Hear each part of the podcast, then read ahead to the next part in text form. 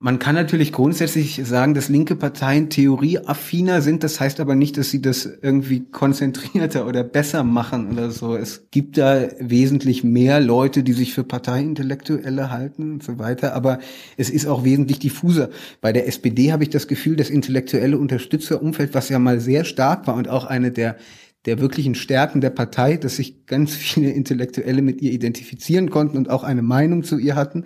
Das ist heute wesentlich weniger sprachmächtig. Man findet weniger Leute, die dann dort sich wirklich als Intellektuelle der Sozialdemokratie wahrnehmen würden. Und die, die es gibt, die sind leiser geworden. Hinter der Geschichte. Der wöchentliche Podcast für Freunde der Zeit. Herzlich willkommen zu einer neuen Ausgabe unseres Podcasts Hinter der Geschichte, bei der wir hinter die Kulissen der Zeit schauen und mit Autorinnen und Autoren und Redakteurinnen und Redakteuren darüber reden, wie diese Zeitung eigentlich entsteht. Mein Name ist Fritz Habkus, ich bin Redakteur im Wissen und neben mir sitzt Robert Pausch, Redakteur im Politikressort. Hallo Robert. Hallo.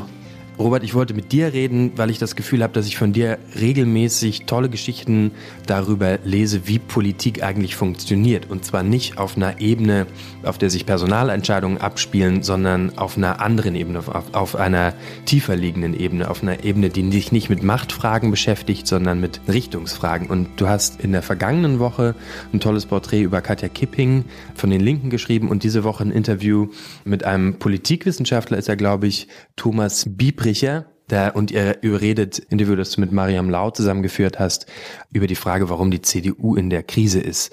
Eine ewige Frage, oder? Eine, die man sich nicht nur in dieser Woche stellen kann. Ja, man stellt sich die Frage in der Tat schon ein bisschen länger, aber jetzt hat man ja das Gefühl, diese Krise ist nochmal zugespitzt. Die liegen jetzt in Umfragen bei zwischen 26 und 29 Prozent. Das sind dramatische Werte und da liegt es natürlich nahe, jetzt in den aktuellen personalpolitischen Dingen nach Gründen zu suchen. Aber ich glaube, in dem Interview sieht man sehr schön, dass das auch tiefer liegende Ursachen hat, länger währende historische Prozesse, die jetzt vielleicht gerade sichtbar werden. Vielleicht können wir mal für einen nicht so gebildeten Wissensredakteur einen Konservatismus 101 machen. Also was genau ist denn eigentlich der Kern von Konservatismus? Ich fand die Formulierung, die der Herr Biebricher in dem Interview hat, die fand ich sehr schön. Der sagt nämlich, die Tragik des Konservativen, die liegt darin, dass er versucht, das Bestehende zu bewahren, aber in dem Moment, wo es schon vergeht, also es ist immer etwas Nachholendes, etwas Reaktives. Das Konservative hat ja jetzt keine genuine ideologische Substanz, zumindest ist sie schwer zu umreißen, keine Zukunftsvorstellungen, wie es ja andere politische Ideologien, Liberalismus, Sozialismus und so weiter haben, sondern ist eben etwas Reaktives und tritt zutage, wenn sich etwas verändert. Also die Progressiven legen den Konservativen im Prinzip vor, wonach sie sich zu richten haben, worauf sie zu reagieren haben. Und das ist im Prinzip der Kern der konservativen Methode, wenn man so auch will. So wie du das beschreibst, klingt das nicht sehr attraktiv. Die Frage ist, warum war die CDU trotzdem die Partei ist, die den, das Konservative vertritt in Deutschland? Warum war die so lange an der Macht und warum so lange so erfolgreich mit diesem reaktiven, rückwärtsgewandten Konzept? Ich glaube gar nicht, dass das so unattraktiv ist. Ich glaube, es gibt immer wieder Momente, gerade krisenhafte Momente, Momente, wo es auch Modernisierungsschübe gibt in einer Gesellschaft, in der es ein großes Verlangen danach gibt, innezuhalten. Und das konnten die Konservativen eben immer sehr gut, dass sie das wussten, dass es das gibt und nicht eben wie die Progressiven das Gefühl hatten, man kann irgendwie Menschen formen, wie es der Sozialismus in seiner ähm, stärksten und auch ideologischen Variante ja formuliert hat, sondern die wussten, der Mensch ist eben fehlbar, er ist so, wie er ist ist und wir nehmen ihn auch so, wie er ist und wir strengen die Leute auch nicht zu sehr an. Da liegt, glaube ich, schon eine immense politische Attraktivität drin. Die jetzt sich aber anscheinend aufgebraucht hat. Ne? Du hast beschrieben 26 bis 29 Prozent. Das beste Ergebnis waren 50,2 Prozent im Jahr 57. Das habe ich nachgelesen auf der Seite von dir. Das ist eine große Differenz zu dem, was heute in Umfragen erreicht wird. Das heißt, das Modell scheint im Moment jedenfalls nicht die richtigen Antworten auf die Zeit zu geben. Ja, das ist so und das sieht man ja auch in den Umfragen. Das liegt natürlich auch daran, und das finde ich, darum habe ich dieses äh, Buch von Herrn Biebricher so gerne gelesen, weil er eben zeigt, dass das jetzt keine aktuelle Krise ist oder keine Krise, die jetzt irgendwie kurzfristig zu erklären ist, sondern im Prinzip ein länger währender Prozess, Und das hat eben damit zu tun, sagt Biebricher, dass sich der Konservatismus substanziell erschöpft hat. Also in dem, was er, was quasi seine Leitmotive sind, davon ist nicht mehr so viel da, aus nachvollziehbaren Gründen, Liberalisierung der CDU und so weiter. Das hatte ja alles strategische und auch inhaltliche Motive, die man richtig finden kann, die auch noch vor fünf Jahren der CDU fast die absolute Mehrheit gebracht haben. Vor sechs Jahren sind es 2013. Aber es ist eben jetzt in einem Moment, wo es sehr, sehr schwierig ist für die Partei, weil eben auch diverse Widersprüche zum Tragen kommen, die, die man jetzt gerade sehr gut erkennen kann, auch in diesem Moment. Kannst du mal beschreiben, wie so Diskussionen bei euch im Politikressort ablaufen? Redet ihr die ganze Zeit über diese tiefschürfenden Fragen oder geht's in den Konferenzen, die ihr habt, geht's da um, geht's da eher um machtpolitische Fragen? Wer hat was geleakt? Mit wem hat man gesprochen?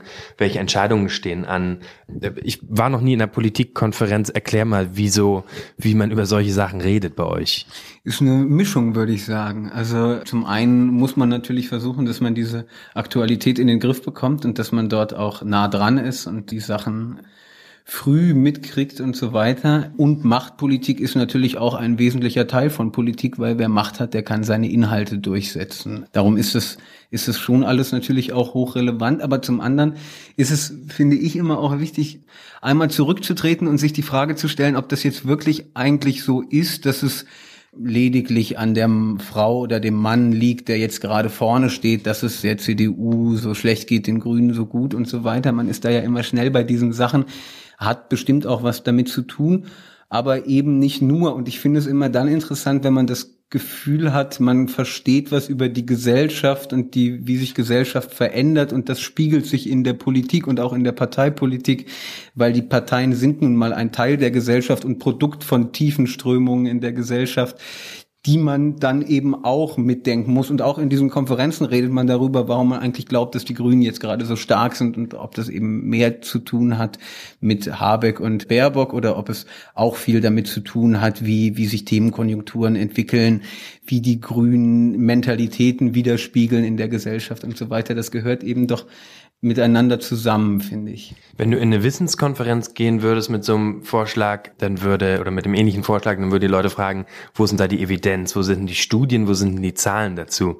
Inwieweit theoretisiert ihr und wann und wie fangt ihr an, nach den Evidenzen zu suchen? Also wo geht, mit wem geht ihr essen, um Sachen rauszufinden? Wie recherchiert man bei solchen Sachen? Ja, das ist eine interessante Frage, weil für Manches gibt es dann durchaus auch empirische Zahlen. Also was immer nicht hilfreich dabei ist, diese Sinusmilieus, wo man sieht, wie sich Werthaltung und so weiter in einer. Einmal, was ist, was ist ein Sinusmilieu? Das ist ein Heidelberger Institut, das hat so ein Modell entwickelt, wo sie die Gesellschaft quasi in Milieus unterteilen. Die, die Konservativen oder die, wie heißen anders, die Hedonisten, die Performer oder so weiter. Es ist quasi ein Versuch, die Gesellschaft zu unterteilen nach Werthaltung. Was ist den, denjenigen Leuten wichtig und wie groß ist dieser Teil ungefähr in der Gesellschaft. Damit kann man viel machen, da sieht man auch, wie sich Sachen entwickelt und welches Milieu was wählt. Und dann gibt es eben auch natürlich die klassischen Nachwahlbefragungen, dann gibt es politikwissenschaftliche Studien und so weiter. Das ist ein Teil.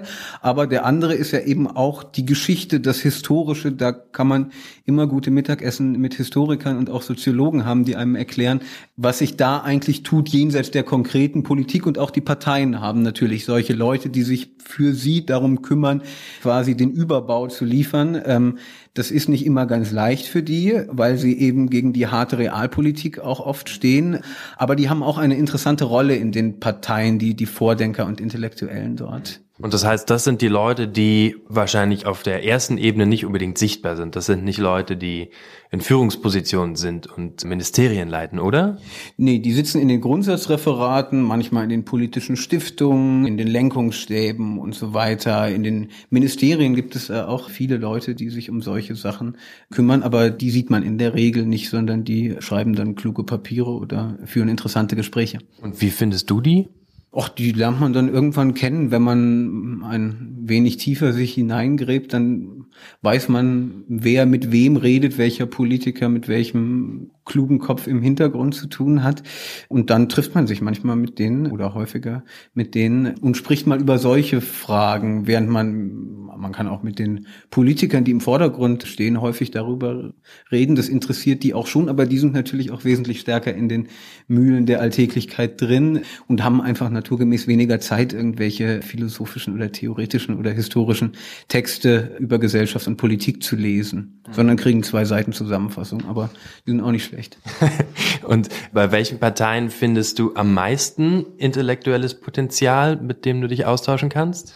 Boah, es ist schwer zu sagen. Also man kann natürlich grundsätzlich sagen, dass linke Parteien theorieaffiner sind. Das heißt aber nicht, dass sie das irgendwie konzentrierter oder besser machen oder so. Es gibt da wesentlich mehr Leute, die sich für Parteiintellektuelle halten und so weiter. Aber es ist auch wesentlich diffuser. Während man bei konservativen Parteien eben wirklich ein paar Leute hat, die sich da durchaus auch mit der Zukunft des Konservativen sehr interessant auseinandersetzen. Aber bei den Linken ist es, ist es einfach die, die schiere Zahl ist dort größer, wobei man sagen muss, bei der SPD habe ich das Gefühl, das intellektuelle Unterstützerumfeld, was ja mal sehr stark war und auch eine der der wirklichen Stärken der Partei, dass sich ganz viele Intellektuelle mit ihr identifizieren konnten und auch eine Meinung zu ihr hatten. Das ist heute wesentlich weniger sprachmächtig. Man findet weniger Leute, die dann dort sich wirklich als Intellektuelle der Sozialdemokratie wahrnehmen würden. Und die, die es gibt, die sind leiser geworden. Was haben die für Interessen, mit dir zu reden und sich quasi ins, ins Räderwerk gucken zu lassen von dem, wie intellektuelle Politikberatung, möchte ich es mal nennen, gemacht wird? Naja, wie jeder, der sich zu irgendwas Gedanken macht, freut er sich oder sie sich, wenn sie sich mit anderen Leuten, die sich auch irgendwie dazu Gedanken machen, darüber austauschen können. Und manchmal kriegt man ja auch selber durch das Reden nochmal eine andere Idee davon und von seinen eigenen Sachen. Man entwickelt ja auch im Gespräch Sachen weiter und auf der anderen Seite ist es natürlich auch, also wenn man seine Gedanken zu irgendetwas irgendwo liest, glaube, dann freuen sich die Leute auch immer, wenngleich wir natürlich jetzt nicht uns dort vorgeben lassen, was wir schreiben, aber wenn man so darüber sich zusammensetzt und unterhält, dann entstehen ja manchmal auch bei denjenigen, die sich damit quasi beruflich oder nebenberuflich befassen, neue Erkenntnisse. Hoffe ich zumindest. Führst du viele Gespräche, die nicht unmittelbar in Artikel münden? Ja, das in jedem Fall. Also man redet viel mit Leuten, ohne dass daraus jetzt sofort ein Text entsteht. Also man redet auch gezielt für Texte mit Leuten, bei dem Porträt über Kipping natürlich, redet man mit ganz vielen Leuten, die sie kennen. Das ist jetzt quasi weniger die die Überbauebene, sondern so das, das Praktische und menschlich. Und da spricht man ganz viel mit Leuten aus der Vergangenheit, aus der Gegenwart, aus der Partei und so. Und die tauchen auch alle in dem Text natürlich nicht auf. Also da ist viel mehr im Blog, als letztlich im Text ist. Und auch sonst hat man natürlich kontinuierlich Gespräche mit Leuten, wenn man gar keine aktuelle Recherche hat. Und manchmal kommt man ja auch aus diesen Gesprächen auf neue Fragen. Es ist zumindest eigentlich der schönere und auch der Regelfall, wenn man nicht denkt, man muss jetzt irgendwas machen und macht dann was, weil es gerade auf der Agenda steht, sondern wenn man im Gespräch darauf kommt, dass eigentlich gerade was total Interessantes ist, was vielleicht noch nicht überall sonst stand. Zum Abschluss würde ich gerne nochmal auf einen Punkt zurückkommen, den du auch angedeutet hast in einem anderen Kontext, zwar aber du hast das Wort innehalten benutzt und das, was, was du häufig machst in deinen Texten, ist genau dieses Innehalten, nämlich dieses, sich damit zu beschäftigen, was sind eigentlich die Mechanismen und Denkströme, die da am Werk sind. Wenn man darüber redet, wie man so eine Zeitung gestaltet, Woche für Woche, ihr habt in der Politik, ich weiß nicht, elf, zwölf Seiten ungefähr, habt viel mehr Angebot, macht Außenpolitik, Parlament, macht Gesellschaft am Ende. Das sind wahnsinnig viele Themen und ihr müsst euch dann dafür entscheiden, reinzugucken in das, in das Räderwerk von Politik oder in das, in die Gedankenwelt von Politik. Was sind Argumente, die da ziehen, wenn man die Kollegen überzeugen will? Ach, ich muss sie gar nicht überzeugen. Also und es ist ja, es machen ja, glaube ich, die meisten bei uns, fast alle im im Ressort, darum ist es ja auch so schön hier zu arbeiten, sind weniger hinterher, jetzt aktuelle Personalentscheidungen in ihrer Nuanciertheit nachzuvollziehen, was auch interessant sein kann und wobei man auch oft viel lernt. Aber die meisten Kollegen habe ich schon das Gefühl und weiß ich auch, interessieren sich eben sehr grundsätzlich für diese Sachen Weshalb man da wenig lobbyieren muss für die Geschichten, sondern sich die Chefs, die am Ende entscheiden, was reinkommt und was wo steht, eigentlich freuen, wenn man, wenn man etwas hat, was zwar latent aktuell ist, aber nicht unmittelbar die Geschichte über Führungsperson XY und ihr Verhältnis zu ihrem Gegenspieler oder sowas, sondern versucht dort einen Schritt zurückzugehen und so. Und ich glaube, alle zusammen kriegen wir das ziemlich gut hin oder oft zumindest. Wir geben uns Mühe.